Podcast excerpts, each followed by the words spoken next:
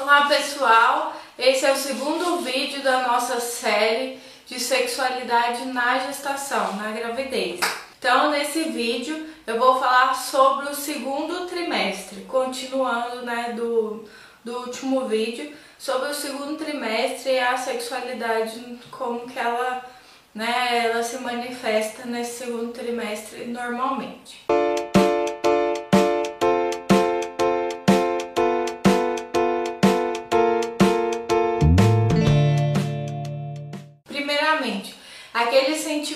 De aceitação e rejeição do começo do primeiro trimestre, ele já não existe mais, né?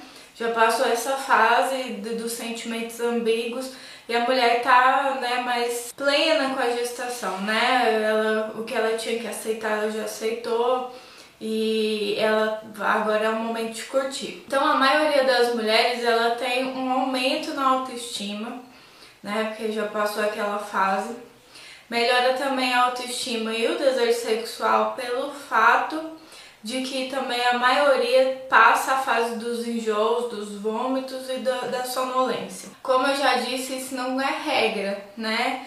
Tem mulheres e mulheres, mas a maioria no segundo trimestre ela passa dessa fase.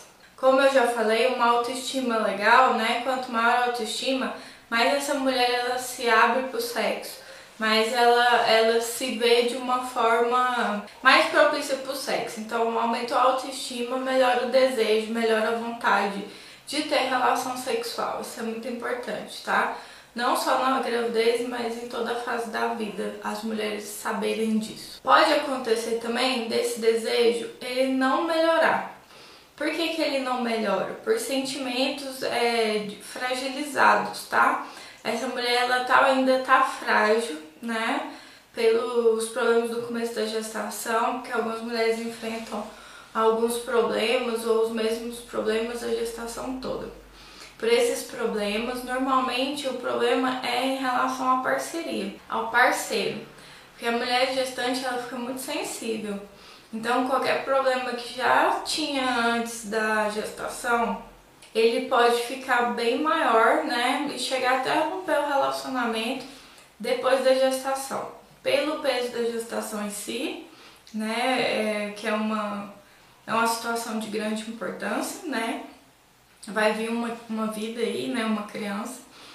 E esses, esses problemas relacionais, né, com a parceria, é, deixa essa mulher mais fragilizada ainda, que ela já está muito fragilizada, ela fica muito sensível pela alteração hormonal, essa parte física, mas pela parte psicológica também é, altera muito a mulher.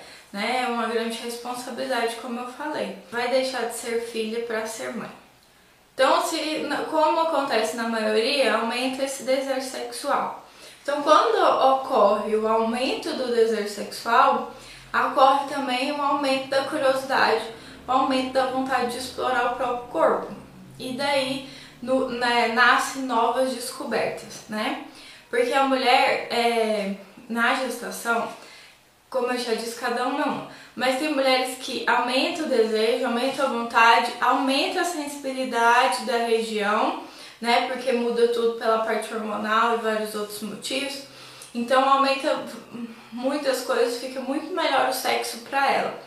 Então essa mulher que ela se abre para novas experiências, novas descobertas, que ficam com curiosidade de explorar o próprio corpo, explorar a sexualidade em si, né, pelo aumento da autoestima também, ela pode se descobrir, né, uma nova mulher. Esse corpo, ele normalmente ele reage bem diferente do que reagia quando ela não estava grávida. Algumas, né, algumas mulheres, não são todas. E tem mulheres que relatam que os orgasmos, que nunca sentiu orgasmo, como ele sente na gestação, ou outras relatam que os orgasmos da gestação são muito mais intensos do que quando ela não estava grávida. Então, né, para o parceiro, para a própria mulher, vamos explorar isso aí, né? Quando o aumento, dá um aumento do desejo, vamos se abrir para explorar essa parte do, da sexualidade, sim, do orgasmo, porque você pode se surpreender com o que o seu corpo pode te oferecer agora nessa fase, tá? Da gestação. E essa vida sexual mais ativa, o que, que ela pode fazer com a mulher? né? É, o que, que ela pode não, o que, que ela faz. Uma vida sexual mais ativa, ela mantém ou melhora o tônus da região do, do assoalho pélvico, né? Daquela que eu sempre falo também, né? Sobre o assoalho pélvico. Porque o, o fato do orgasmo, o orgasmo ele faz com que a mulher mantenha o tônus, mantenha a força do assoalho pélvico, que quando a mulher tem o orgasmo, ela faz contrações involuntárias. E isso trabalha a musculatura do assoalho pélvico.